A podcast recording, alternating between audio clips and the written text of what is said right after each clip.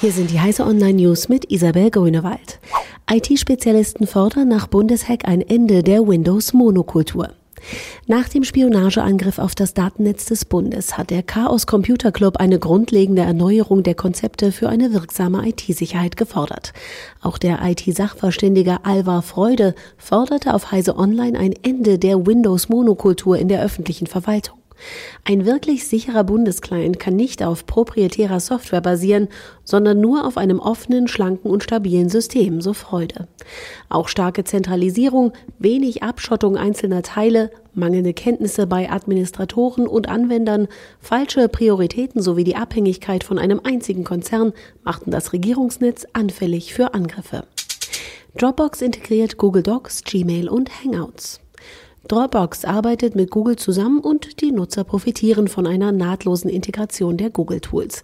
Demnächst können Dropbox-Nutzer Dokumente, Tabellen und Präsentationen aus Google Docs direkt in der Dropbox-Umgebung bearbeiten. Es soll möglich sein, Dateien und Links aus einem Dropbox-Account direkt via Gmail und Hangout zu verschicken. Darüber hinaus zeigt das Gmail-Add-on an, wann verknüpfte Dateien erstellt oder verändert wurden. Republika 2018, das Netz feiern und die Bürger netzfest machen. Die Republika befindet sich weiter auf Wachstumskurs.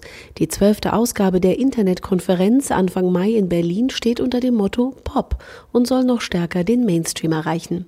Den Abschluss wird erstmals ein Umsonst- und Draußen-Festival für alle bilden. Vor Ort sollen die Themen der Konferenz so heruntergebrochen werden, dass sie im Vorbeigehen verstanden werden können. GPS-Tracker für Auto, Tier, Kind und Rad sinnvoll eingesetzt.